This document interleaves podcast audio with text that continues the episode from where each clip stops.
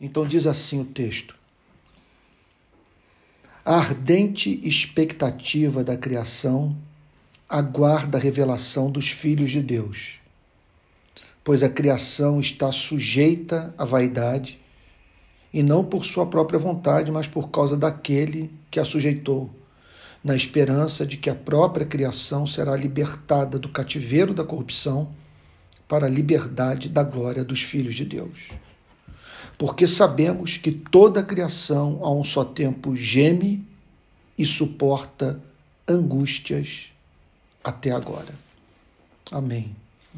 Pai Santo, abra o nosso entendimento para a compreensão da tua verdade. Amém, Senhor.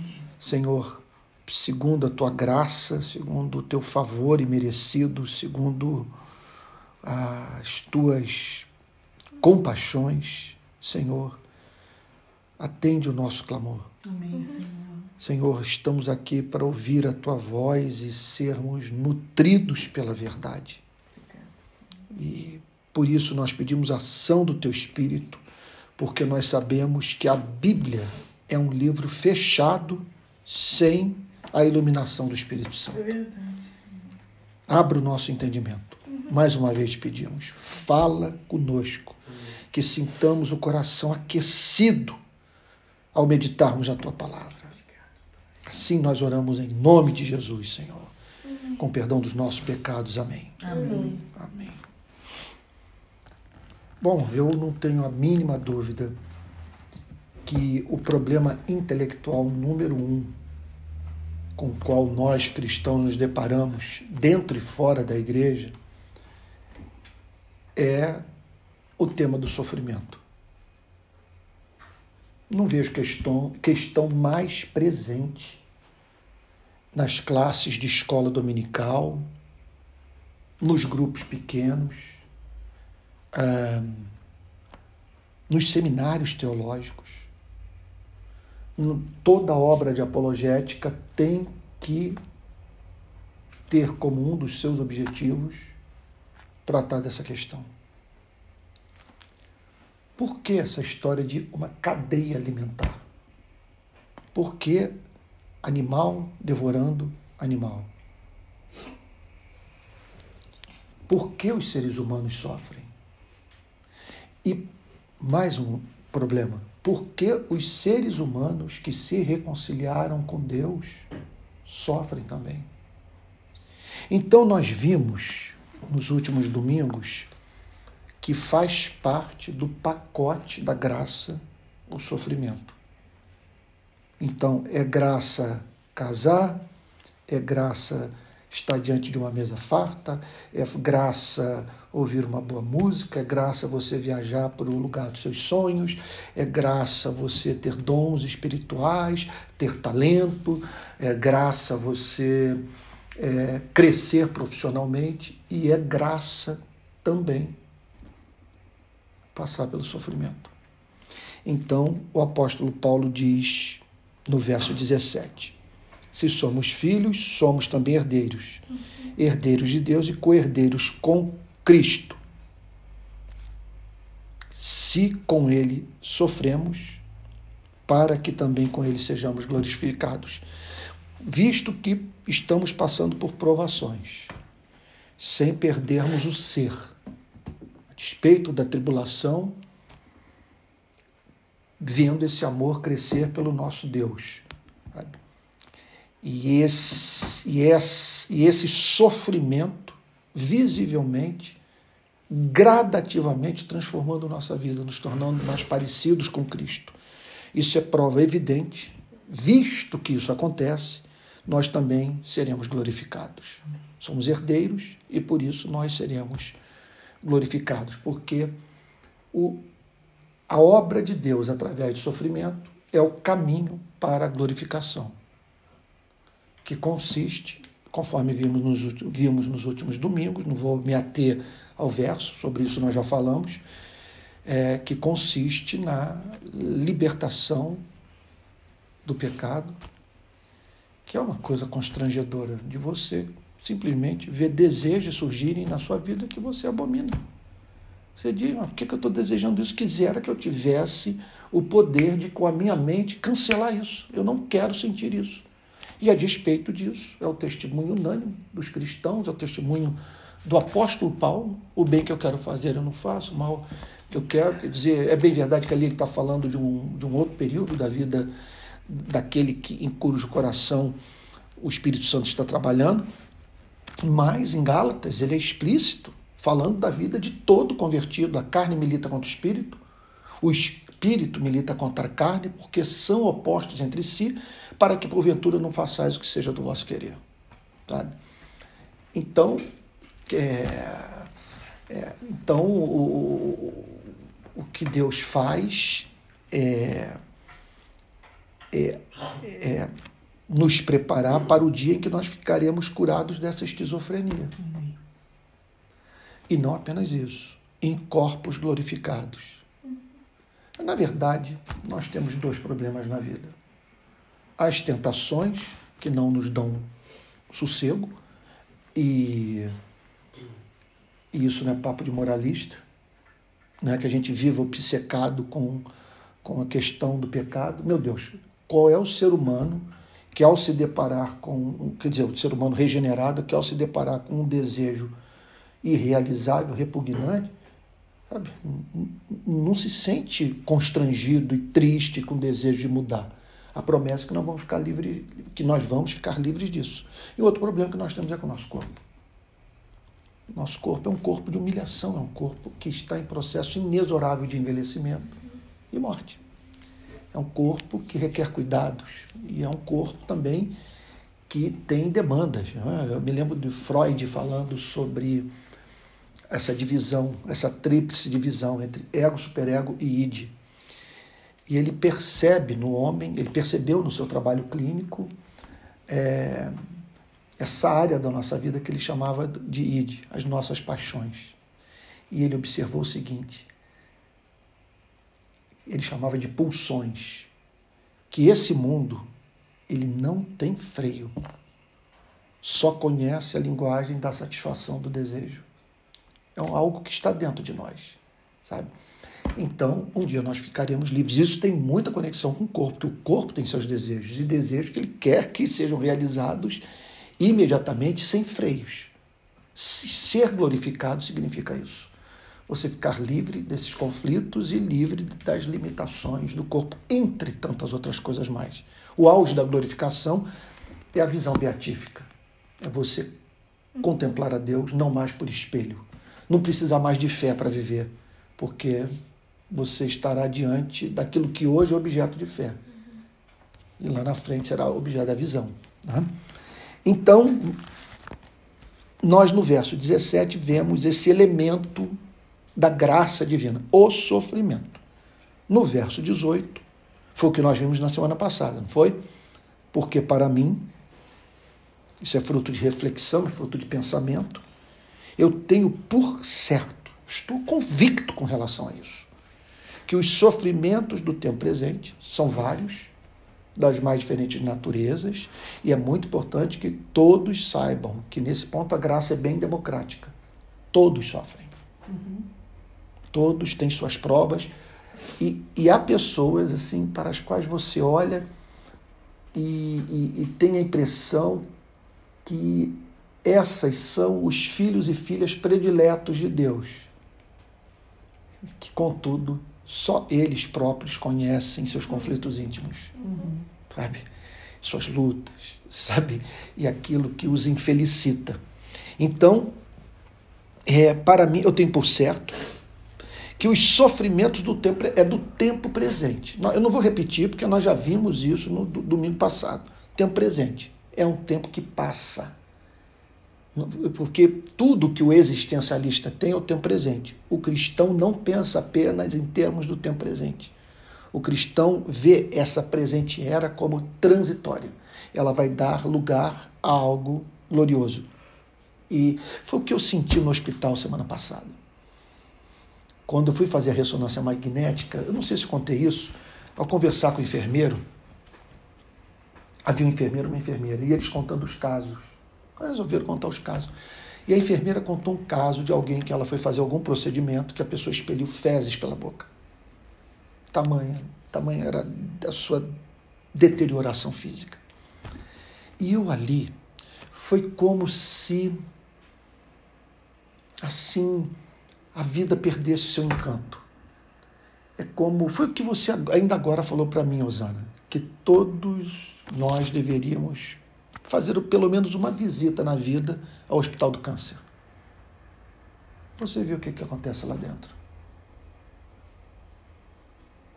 E eu penso que quem visita o Hospital do Câncer e teve a mente iluminada pelo Espírito de Deus, dirá o que eu disse para mim mesmo no hospital quando fui fazer a ressonância e vi os casos de pessoas sofrendo ali e, e o relato dos enfermeiros. Que o propósito dessa, desse presente momento da nossa vida não é a felicidade. Quer dizer, não estou dizendo que essa presente vida não proporcione felicidade. Não estou dizendo que é impossível nós termos felicidade nessa presente vida. O que eu estou dizendo é que o mundo, tal como ele funciona hoje, ele não foi designado para a nossa felicidade. E as coisas hoje, elas transcorrem de uma tal maneira que a dor, a decepção, a frustração são inevitáveis. Quer dizer, nós não podemos botar os nossos afetos nesse mundo. Ele promete muito, mas não cumpre nada. Tudo isto te darei se prostrado me adorares. Isso é uma promessa que uhum. o mundo nem o inferno são capazes de cumprir. Então o apóstolo Paulo está dizendo isso, são os sofrimentos do tempo presente. Eles não podem ser comparados com a glória a ser revelada em nós. Se você botar os dois na balança, é claro que os sofrimentos do tempo presente têm um peso, uhum. mas que não pode ser comparado com aquilo que nos aguarda. Porque vamos pensar nos contrastes. Os sofrimentos do tempo presente são transitórios. O que nos aguarda é eterno. Para os sofrimentos do tempo presente, a solução. Sabe? A glória que nós vamos alcançar é, jamais murchará, jamais perderá o seu encanto, seu brilho. Ela é eterna. Né? Então são muitas as diferenças. O sofrimento, os sofrimentos do, do tempo presente têm esse caráter didático, né? de Deus usar o sofrimento para nos fazer ver, sem querer, querer dar uma de poeta, para nos fazer ver aquilo que só conseguimos enxergar quando os olhos estão marejados. Né? Mas lá no céu não vamos precisar disso. Lá nós vamos é, é, viver em estado de constante aprendizagem sem precisarmos do elemento de dor, porque o nosso coração será sempre vulnerável, sempre repetitivo, repet... sempre receptível, sempre. Está me faltando uma palavra, ela me veio agora à mente, sempre vulnerável, sempre receptivo, sempre. Ah, meu Deus! Sempre sujeito a ouvir a voz de Deus sabe? Pronto para ouvir a voz de Deus, ok? Então, não são comparados com a glória a ser revelada em nós. Vamos lá, eu não vou, não vou, eu vou resistir à tentação de não pregar novamente. Vamos agora para o novo. Agora é novo esse material. Verso 19. A ardente expectativa da criação aguarda a revelação dos filhos de Deus. Então, o verso 19 é, declara que a, a criação inteira está de olho naquilo que Deus tem revelado para os seres humanos redimidos, para os regenerados, para os seres humanos que compõem o povo de Deus. Ele diz a ardente expectativa da criação. Vamos, ter, vamos palavra por palavra. Ardente expectativa é alguma coisa que ela nela ardentemente alguma coisa pela qual a criação está ansiosa. É, é, é como se ela vivesse na ponta dos pés, olhando para a linha do horizonte, a fim de divisar o nascimento desse sol da justiça. Então a criação é descrita como esperando algo, sabe? A ardente expectativa da criação. Está falando, portanto, não apenas do homem e da mulher.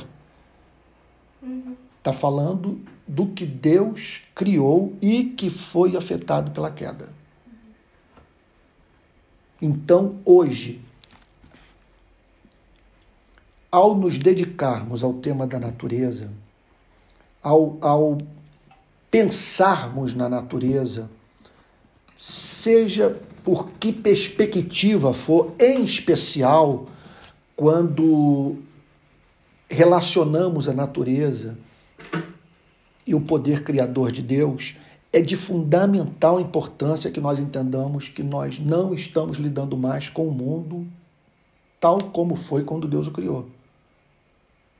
Então a gente olha para alguns aspectos da natureza que são amedrontadores. Aí vocês perguntam qual é o sentido disso? Porque uma coisa como essa existe. A gente pode pensar nas tragédias naturais, pode pensar, é, meu Deus, em, em animais que, que se constituem numa verdadeira ameaça às nossas vidas. Esses dias, lá no, no meu condomínio, o jardineiro estava trabalhando numa casa ao lado, foi picado por uma por uma jararaca. Jararaca? Uma cobra pequena. Coral? Acho que foi coral. Sei que ela foi. É, não é grande, foi pequena. Então, não é, não é grande. Jararaca é grande. Uma cobra pequena, acho que coral. Foi direto, ficou, ficou no CTI dias e dias. Qual é o sentido disso? Sabe? E qual é o sentido de uma criação que, que morre, morrem animais de estimação. É, você olha para uma rosa, sabe, num dia tá, tá linda, sabe, no seu esplendor, cheia de majestade, mais um pouquinho as pétalas começam a cair, você, sabe, simplesmente se depara com alguma coisa que, que, que não existe mais, sabe? Então, o apóstolo Paulo declara a ardente expectativa da criação. A criação tem uma expectativa. A criação tem uma esperança. A criação tem uma certeza. A criação, o apóstolo Paulo está dizendo aqui, ela aguarda a sua redenção. Ela aguarda. Mais adiante nós vamos ver isso com mais clareza. De qualquer maneira, aqui pelo menos o apóstolo Paulo está descrevendo um sentimento a ardente expectativa da criação aguarda. Então é alguma coisa que, devido ao seu valor, à sua importância, ao que isso representa para Deus e para o universo, faz com que, com que a criação o aguarde ardentemente. E o que a criação aguarda ardentemente? A revelação dos filhos de Deus. Porque o que, que é a revelação dos filhos de Deus? Por mais que as pessoas julguem que isso é politicamente incorreto, sabe? É, e a gente né, vivemos no, no, no, na época do politicamente incorreto. E tem algumas coisas que são consideradas politicamente incorretas e que deveriam realmente não fazer parte das nossas vidas. Eu ainda agora contei uma piada que eu acho que eu não deveria ter contado para o André e para o e pro Daniel. Sabe? Acho que de mau gosto. Coisas que você não deve não deve não deve estar no seu vocabulário, que eu acho que é uma coisa que a nossa cultura já ultrapassou. Sabe? Que não deve estar nos nossos lábios, especialmente dos lábios, nos lábios dos cristãos. Então aquilo que que é considerado politicamente correto por motivos justos. Há muita coisa arbitrária há muita coisa que. É, é, agora mesmo, né, eu publiquei, vindo para cá de moto de São Paulo, eu fiz um vídeo de 30 segundos na estrada, na minha moto, e dizendo: Olha, estou no caminho, estou voltando de São Paulo e tal, e estou indo para Teresópolis, porque hoje nós teremos o nosso culto. Uma pessoa mandou a seguinte: aliás, mais de uma. Quantas cestas básicas poderiam ser compradas com dinheiro dessa moto? Nós nunca vivemos uma fase assim tão moralista. E um moralismo de esquerda e de direita. É uma coisa insuportável. A palavra de ordem hoje, é a tal da, da lacração, né? Tô certo? Que se fala tanto nisso. A pessoa comete um erro qualquer e ela tem a totalidade da sua vida avaliada por conta de alguma coisa que ela fez no momento infeliz. Todos nós temos um, um mau momento.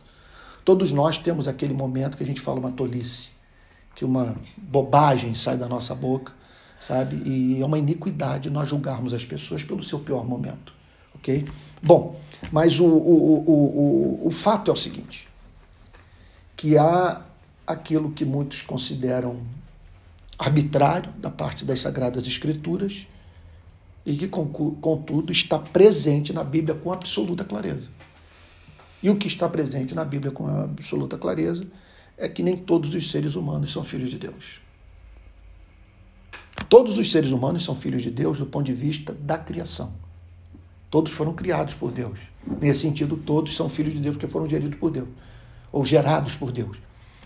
Agora, nem todos os seres humanos são filhos de Deus do ponto de vista de ter o DNA de Deus, de ter as características de Deus. Nem todos os seres humanos têm Deus como Pai. Nem todos os seres humanos devotam a Deus um amor filial. Então, nem todos os seres humanos se reconciliaram com Deus através de Jesus Cristo. Nem todos os seres humanos depuseram armas, abandonaram a rebelião e se reconciliaram com o Rei do Universo. Bom, a Bíblia diz que existem esses seres humanos que se arrependeram, que creram, que têm um DNA de Deus. Eles não são perfeitos, mas se perturbam com seus erros.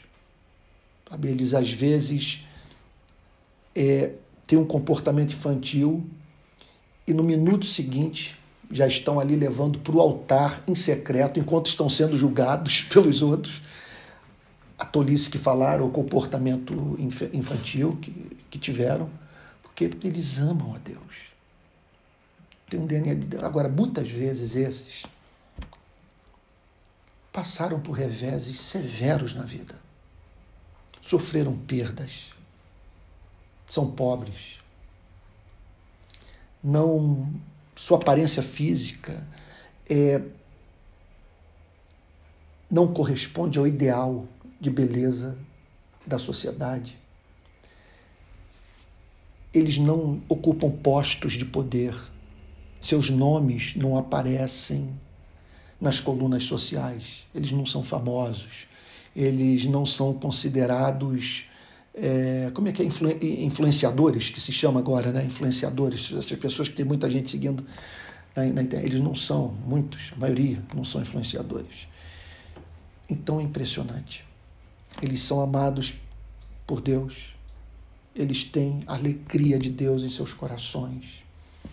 É, eles têm todos os cabelos da cabeça contados, porque Deus os ama com amor meticuloso. Tudo que diz respeito à vida deles diz respeito à vida de Deus.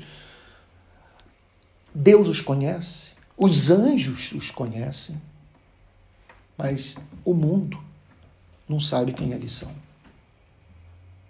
e muitas vezes os tem como os mais infelizes, como os mais desafortunados, como aqueles que estão desperdiçando os melhores momentos de sua vida com religião. Bom, acontece que vai chegar o dia em que essa filiação eterna será revelada. Em que anjos, arcanjos, querubins, demônios, todos os seres humanos que já passaram por esse planeta conhecerão os filhos de Deus. Os filhos de Deus serão vistos como tais. É sobre isso que fala o verso 19. Olha lá. A ardente expectativa da criação aguarda a revelação dos filhos de Deus. Então veja só, é alguma coisa que ainda não é do conhecimento de todos. A criação sabe disso. E e ela sabe que com a chegada daquele dia, eu fico tão feliz de poder pregar sobre essas coisas, porque se você tirar isso da vida, não sobra nada da nossa existência. Porque com a chegada daquele dia, terá que ser criado um mundo adaptado para a glória desses seres. Então tudo vai ter que mudar porque esses seres mudaram. Então, a revelação dos filhos de Deus será o dia em que os filhos de Deus mostrarão a sua beleza, a sua glória.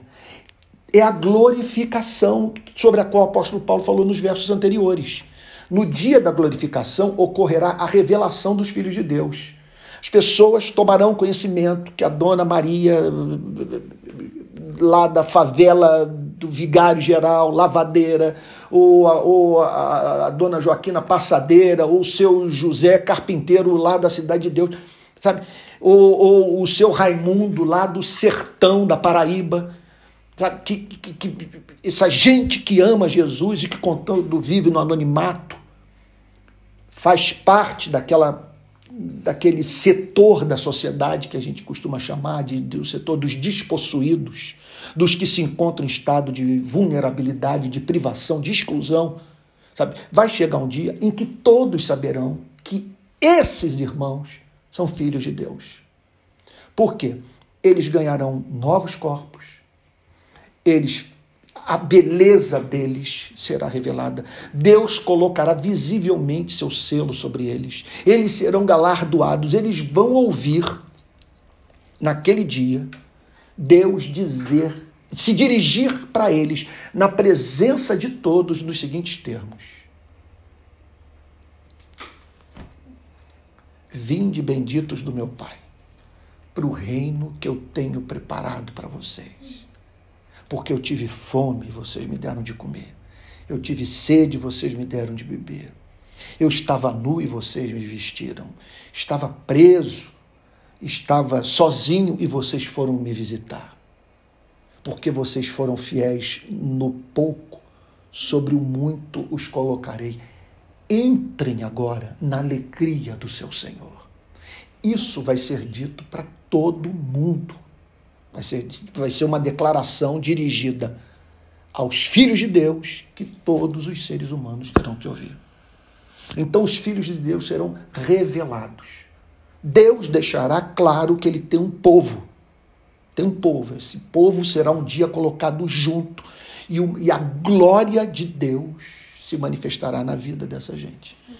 De modo que isso se tornará patente a todos. Então, o que o apóstolo Paulo diz no verso 19 é que a ardente expectativa da criação aguarda a revelação dos filhos de Deus. O que significa o seguinte: observe que o apóstolo Paulo está escrevendo para uma igreja que tinha pessoas no seu seio ali sofrendo.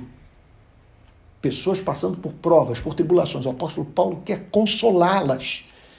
E ele diz o seguinte: vocês serão glorificados, esse sofrimento vai cessar. Tenham paciência, sejam longânimos com a vida. Aguardem, porque isso é um período, é o presente momento, é o presente século. Essa era vai passar. E Deus está usando é, é, é, é toda essa sorte de sofrimento para prepará-los para a glória. E eu quero lhes dizer que a criação sabe disso. E que o mundo aguarda a revelação de vocês, porque é certo que vocês vão ficar livres dessas dores todas e que essa glória será revelada. Verso 20. Olha lá. Revelação dos filhos de Deus. Meu Deus, pessoas lutando para terem um milhão de seguidores, pessoas lutando para ser condecorado, para ganhar medalha olímpica, para ganhar Oscar e tal. E o que o apóstolo Paulo está dizendo é que um dia alguns seres humanos tomarão consciência numa extensão que jamais puderam obter em suas vidas, são filhos de Deus. E isso será feito diante de todos, de todo o cosmos, de todos os seres inteligentes. Deus dirá: meu filho, meu filho querido. Pois bem, verso 20. Pois a criação está sujeita à vaidade. Então observe, por que, que a criação aguarda ardentemente a revelação dos filhos de Deus? Porque os filhos de Deus vão precisar de um mundo para viver. O mundo, como é hoje, não é digno da presença desses seres. Esse mundo não atende às expectativas de seres regenerados. Deus me livre de voltar a viver no mundo onde leão come, sei lá, um bezerro. Deus me livre de viver num mundo em que serpente, é, sabe, pica a perna de um ser humano. De você ter que viver num, num mundo em que as feras têm seus dentes sujos de sangue. Você olha para essas cenas no Discovery Channel, nesses canais de, de coisa, quando chega na hora, observa, na hora da, da, da presa ser devorada, eles cortam. Em geral, o filme não vai até o final, porque causa repugnância a todos nós. Sabe? Quem, você imagina uma pessoa botar a cena de um leão devorando um, um animal de estimação? Quem dá conta de uma coisa como essa? Você olha para isso e você diz o seguinte: olha, é, é, é, Darwin viu parte do processo, mas ele não viu o processo todo. Sabe? Porque você tem que levar em consideração que o mundo, tal como é hoje, não é mais o mundo que Deus criou não fazia parte do propósito original de Deus, nós vivemos num mundo de morte como esse. Sabe, num mundo de, de, de insegurança, na né? vida, de, sabe, dessa, aquilo que eu digo sempre, né? que a vida é dura, curta e incerta. Então, a criação está sujeita à vaidade. O que, que significa isso no grego? A criação está sujeita à vaidade. Ela não cumpre a sua finalidade. Ela está é, quer dizer, ela está sujeita àquilo para o qual você olha e você diz assim: não era para ser desse modo. Ela está sujeita à vaidade, ela está sujeita àquilo para o que você observa e diz: isso não faz sentido. Isso não faz sentido. Então, a criação está sujeita a todo esse processo de deterioração, sabe? De, de, de, de, é, de desenvolvimento, decadência e morte. Ela, é, a criação está sujeita à vaidade. Então, é, é, é, é impressionante isso, que quando as pessoas vão muitas vezes vão falar sobre apologética, sobre a defesa racional do cristianismo, elas lidam com o mundo tal como é hoje como se ele sempre fosse assim. Como se esse mundo fosse o propósito original de Deus. O mundo tal como é hoje é um mundo amaldiçoado. A Bíblia reconhece isso. Sabe? Tudo foi afetado pela queda do homem e tudo será restaurado pela glorificação do homem. Então, olha lá, pois a criação está sujeita à vaidade. Por que ela está sujeita à morte? porque ela está sujeita a esse processo de decadência, porque ela não cumpre a finalidade de, em tudo, o tempo todo, revelar a glória de Deus, o amor de Deus, a bondade de Deus, porque a criação revela a ira de Deus. A criação, essa história da mãe natureza, que a mãe natureza, as pessoas gostam de incensar a mãe natureza, a mãe. Cara, mãe natureza, eu vou te dizer uma coisa. Ela, ela, ela, tem, ela, ela, ela realiza aquilo que nós consideramos absolutamente horrível, repulsivo, e, que, indesejável. Então a criação está sujeita à vaidade, não por sua própria vontade, não que tenha sido uma opção da natureza dela funcionar dessa forma, revelando nas mais diferentes ocasiões que Deus não está feliz com o homem. Sabe? É como você vê nos filmes do Tolkien, quando a natureza assume uma forma pessoal. Vocês já viram essas, se estão lembrados dessas cenas do Senhor dos Anéis? As árvores andando e tal, aquela coisa toda. É, é, quer dizer, é a personificação desse dessa insatisfação da natureza, dela oferecer-se a si mesma para o homem, para o homem mediante a, a utilização da energia que extrai da natureza, sabe? Praticar o mal. Imagine a quantidade de animal que morre. É uma coisa impressionante as cenas de animais que estão nesse momento em cativeiro, que serão abatidos amanhã cedo para virar churrasco para nós. Sendo que a maioria dos seres humanos usa dessa energia extraída, é, resultado da ingestão do, do, do sangue, da carne de animais, sabe? usa disso tudo para a prática do que é perverso.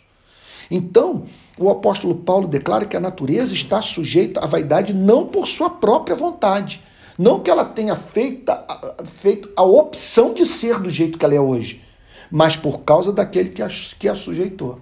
Ela está sujeita. Ela é como se ela se tornou cativa de uma espécie de vida da qual ela também não consegue se livrar. Então os homens estão presos. Na verdade é o seguinte: é como se fosse um mata-leão da morte.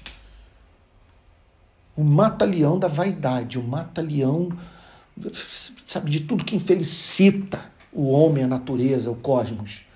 Sabe? E você então está ali rendido, você está imobilizado. Você não tem como sair daquela condição por si mesmo. É isso que o apóstolo Paulo está dizendo. Essa é a condição dos seres humanos, essa é a condição da natureza. Então, não, mas ela, ela, ela, então não por sua própria vontade, mas por causa daquele que a sujeitou. Sem a mínima dúvida que o apóstolo Paulo está falando aqui sobre o juízo de Deus sobre a natureza. Porque era o seguinte, vamos tentar entender o ponto que isso é central. Deus criou um jardim para o homem nele viver. Quando o homem perdeu a inocência, perdeu a santidade. Quando o homem passou a usar o livre-arbítrio apenas para a prática do mal,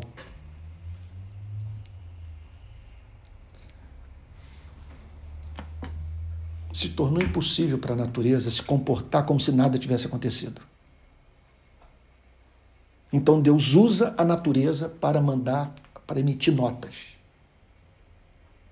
Em cada acontecimento natural trágico, Deus está dizendo. Não era para ser assim. Eu tenho que usar aquilo que originalmente foi um jardim para dizer para vocês que eu não posso me comportar como se nada tivesse acontecido. Não, é como se Deus dissesse: não esperem isso de mim. Eu não vou manter o jardim, sabe, como se eu estivesse, sabe, eu não vou fazer com que vocês, sabe, estejam livres do vírus da morte. Vocês vão ter que morrer mesmo. E vocês verão, nas mais diferentes ocasiões, eu usando o mundo que eu criei para dizer para vocês que eu sou santo, santo, santo.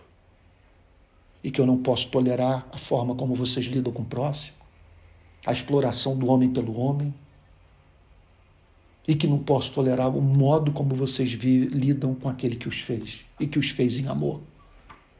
Então, verso 20, relendo: Pois a criação está sujeita à vaidade, não por sua própria vontade, mas por causa daquele que a, que a sujeitou. Verso 21. Na esperança, na esperança, então há uma esperança esse que é o ponto, gente. Aqui nós estamos pensando nessa matéria, nessa, nesse tema. Nós estamos aqui falando sobre esperança. Então, Osana, Rafinha, Júlia, Daniel, André. Se tirarmos essa esperança das nossas vidas, o que, que resta? O que, que vai ser da nossa vida? Qual é o sentido da nossa existência? Tira essa passagem da nossa vida. É, é, aqui nós estamos diante de uma filosofia de história. É o que explica a vida tal como a vida é. O que o apóstolo Paulo está dizendo é o seguinte: se vocês lidarem com esse planeta como partindo do pressuposto que o que hoje existe sempre foi assim, vocês estarão usando mal o cérebro, fazendo péssima filosofia. Vocês estão lidando com um mundo em convulsão, um mundo que geme, um mundo entregue à vaidade. E um mundo que tem esperança, contudo. Olha o que, que ele fala. Na esperança de que a própria criação, a própria criação. Portanto, a cruz, ela não garante apenas a redenção e glorificação do homem. A cruz garante a redenção e glorificação do cosmos. É o que ele está dizendo aqui. Porque tudo foi afetado pela queda do homem. Então, na esperança, essa é a esperança da criação que ela mesma será libertada, porque ela se encontra debaixo de um cativeiro. Ela se encontra sob algemas, ela se encontra num cárcere, que é o cárcere da corrupção. O que, que é o cárcere da corrupção? Eu vou confessar a vocês aqui uma experiência, nem sei se minha mulher vai gostar do que eu vou falar. Né? Eu, eu, eu entrei num canal é, de, de filmes antigos. É, é, é uma, um streaming que você baixa filmes que não aparecem em nenhuma outra plataforma. Né? Depois, em privado, eu posso dizer qual é o nome da coisa para ninguém pensar que eu estou sendo patrocinado por ela e tal. Aí eu falei, ah, deixa eu ver um filme antigo que eu não vi. Aí fui lá em Paris, Texas. Se não me fala a memória, do Roman Polanski. Gente, a atriz principal era Natasha Kinski. Eu tenho que confessar, eu fiquei absolutamente impactado pela beleza da Natasha Kinski. Meu Deus, como pode uma, mulher ser tão bonita assim?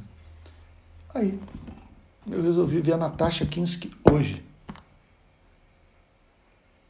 É inacreditável. Não tem mais como correlacionar uma mulher com outra. É isso que o apóstolo Paulo está falando. É. A criação será libertada do cativeiro da corrupção. Porque a criação inteira ela está em processo de decomposição. está sujeito à corrupção. O que nasce já nasce morrendo. Né? Então a criação será libertada do cativeiro da corrupção para a liberdade. Então ela ficará livre do que a, do que a aprisiona, a fim de cumprir a sua finalidade. Para que ela cumpra a sua finalidade, ela tem que ganhar a sua libertação. Libertação do quê? libertação do cativeiro da corrupção. Então, a presente ordem hoje dará, dará, dará lugar a um cosmos diferente daquele que hoje percebemos. Da mesma maneira, isso é o que o apóstolo Paulo está dizendo é muito claro. Da mesma maneira que quando voltamos lá para os nossos pais, Deus emitiu a seguinte nota: manter o jardim é eu levá-los a me interpretarem mal. Manter o jardim diante do que vocês fizeram comigo e passaram a fazer uns com os outros significa eu dizer que estou feliz com vocês eu não posso abençoá-los. Eu não posso. Porque, caso nada mude, vocês lidarão com Deus que não existe. Vocês lidarão com Deus que é capaz de negociar a sua santidade por amar não contem comigo para isso. Agora, o que o apóstolo Paulo está dizendo é que com a redenção, com a revelação dos filhos de Deus, com a glorificação, o mundo tal como é hoje é não cumpre a finalidade de servir de etos para a existência de seres que não pecam mais, que são que revelam a glória de Deus, que são possuidores do verdadeiro livre-arbítrio. Em que consiste o verdadeiro livre-arbítrio? Ser livre para sempre escolher o bem. Então, o apóstolo Paulo declara que a criação será libertada do cativeiro da corrupção para a liberdade da glória dos filhos de Deus. Os filhos de Deus serão libertos do cativeiro da corrupção, a criação será liberta do cativeiro da corrupção. Então, portanto, a, é, é, uma loucura, é, é um reducionismo completo, uma arrematada. É, é, é heresia nós resumirmos a salvação ao perdão de pecados. Salvação é a restauração de tudo aquilo que foi destruído pelo mal. Então, vamos agora parar para pensar o que, que o apóstolo Paulo está querendo fazer. Ele está se dirigindo para pessoas que ainda não viram essa glorificação, que estão no cativeiro, elas mesmas, e lidando com uma, uma natureza que está sob cativeiro. E o que ele está querendo dizer é o seguinte: é, não desistam, não percam a esperança. Vai passar. E tudo que vocês estão vivendo cumpre uma finalidade a finalidade de prepará-los para esse mundo e que em tudo livremente revelará o amor de Deus. Então, na esperança de que a própria criação será libertada do cativeiro da corrupção para a liberdade da é a liberdade da glória. Porque se é glória, tem que ficar livre de tudo que causa infelicidade, de tudo que, que, que, que causa injustiça, de tudo que causa morte, de tudo que infelicita o homem e, e, e provoca a santidade de Deus. Para a liberdade da glória dos filhos de Deus. Então nós estamos lendo aqui o nosso testamento, é o que vai acontecer. É o que nos aguarda. O que Paulo está dizendo é o seguinte: no mundo perverso como esse, meditem sobre isso diariamente. Eu acho que eu falei isso no domingo passado, do, do livro The Saints Everlasting Rest, de Richard Baxter, O Descanso Eterno dos Santos, em que ele diz: é dever de todo cristão diariamente pensar sobre o céu, pensar sobre esses temas. Por isso, observe por que ele está dizendo que os sofrimentos do tempo presente não podem ser comparados com a glória a ser revelada em nós. Porque quando nós olhamos para o verso 19 em diante, nós vemos um mundo no qual o sofrimento foi banido. E foi, estabelecido uma, e foi estabelecida uma ordem inalterável. Nunca mais vai entrar injustiça. Nunca mais vai entrar exploração, nunca mais vai entrar morte, doença incurável, nunca mais guerras e incredulidade e dúvidas quanto ao amor de Deus. É, é, é, é a liberdade completa. O último versículo da noite, olha lá. Porque sabemos, observe que o cristianismo não funciona sem doutrina, sem o conhecimento da verdade. Porque sabemos. Não é porque sentimos, embora isso esteja envolvido sabemos que toda a criação, toda a criação, a um só tempo. Isso aí quer dizer, é, é, é, é perene enquanto isso o mundo durar. Toda a criação, a um só tempo, geme e suporta angústias até agora, sem a mínima dúvida. Essa é a interpretação de grande parte dos eruditos o apóstolo Paulo está comparando a criação a uma mulher grávida. Chegou o momento de gerar o filho, mas que ela está ali administrando as contrações e as dores. Eu não sou, não estou apto para falar sobre isso, que eu pouco entendo. Em todas as gravidezes lá em casa eu não tive enjoo, não tive, sabe? Não sofri nada. Até falei, vamos para o quarto filho, porque para mim está bem tranquilo. Até que ela botou o pé no freio e hoje nós não temos mais chance de ter o quarto filho. Né? Então, a criação a um só tempo geme e suporta angústias até agora angústias até agora. Gente, isso aqui tem tantos desdobramentos para tantas áreas da nossa vida. Se o mundo está em cativeiro, Se a criação geme, suporta angústias até agora, esse mundo não pode ser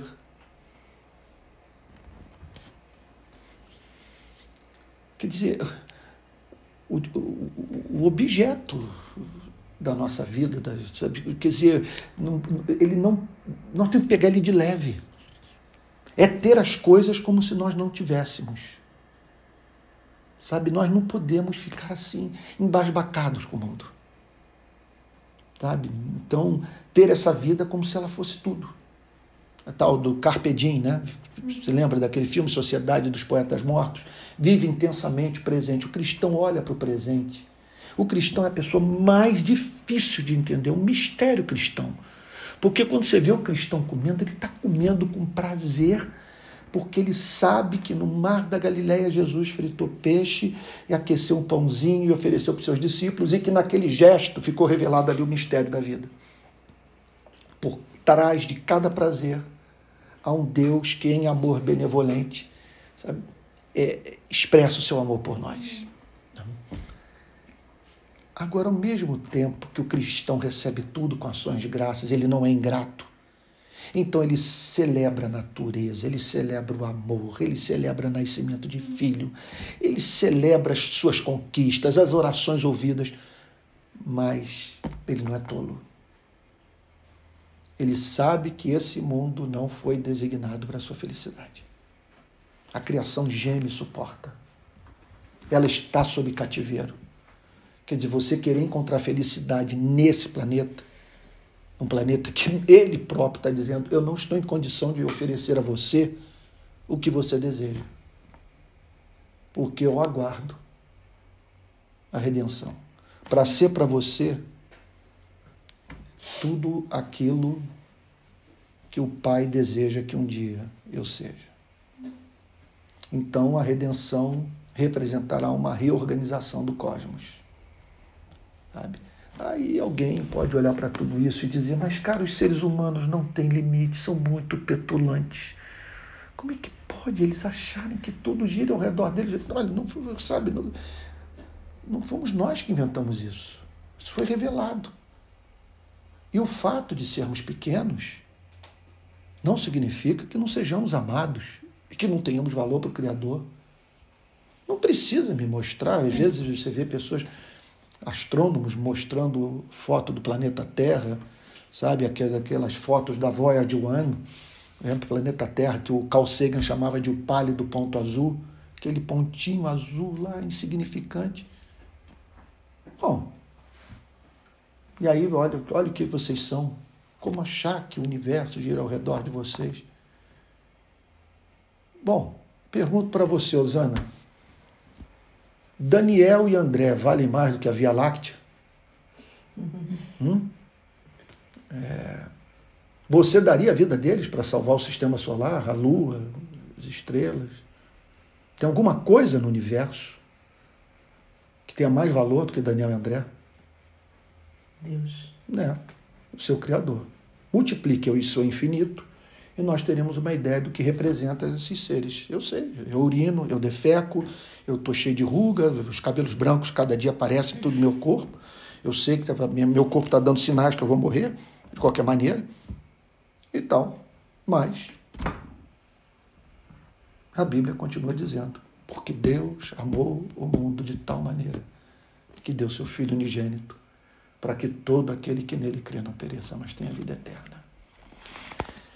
Gente, qual é o objetivo dessa pregação? O objetivo dessa pregação é nós entendermos os sofrimentos do tempo presente. É nós passarmos a ver os sofrimentos do tempo presente, os sofrimentos da própria criação, à luz da nossa esperança. Então, essa é a teodiceia cristã, defesa que o cristianismo faz dos procedimentos de Deus. Essa é a esperança cristã. Esse é o modo cristão de lidar com os problemas da vida. O que o cristianismo está dizendo é o seguinte: retire a revelação da glória dos filhos de Deus, retire a libertação do cativeiro da corrupção, retire uma criação que está certa da sua redenção final, retire tudo isso da vida. Olha, não vem falar sobre felicidade. Isso, enlouquecer. Não tem felicidade. É como Freud disse: o propósito da psicanálise não é fazer ninguém feliz. Porque não é do propósito da criação a felicidade do homem. O que a psicanálise faz é ajudá-la a conhecer o que você não conhece sobre si mesmo. E isso eu prometo. Freud disse. Se você submeter ao procedimento psicanalítico, você vai se conhecer numa extensão que você não se conhece. Mas felicidade, esse é assunto da religião. Freud dizia. Você pega o mal-estar na civilização, está lá. Claramente ele dizendo isso. Bom, os cristãos lidam com o tema do sofrimento dessa forma. Eles não conseguem tratar do problema do sofrimento presente sem levar em consideração o que os aguarda no futuro. Sem levar em consideração escatologia sem levar em consideração a esperança. Então é isso. Temos que pensar nessas coisas porque estamos expostos ao sofrimento e, e, e se nós vivenciarmos o realismo bíblico, aquele realismo lá de Eclesiastes, tudo é vaidade e correr atrás do vento, se não tivermos essa esperança, nós vamos nos tornar cínicos e não entenderemos o porquê de estarmos vivos. Essa esperança que nos anima e que nos leva, portanto, a viver para fazer com que mais pessoas, juntamente com a criação, aguardem a revelação dos filhos de Deus. Amém. É isso. Vamos orar?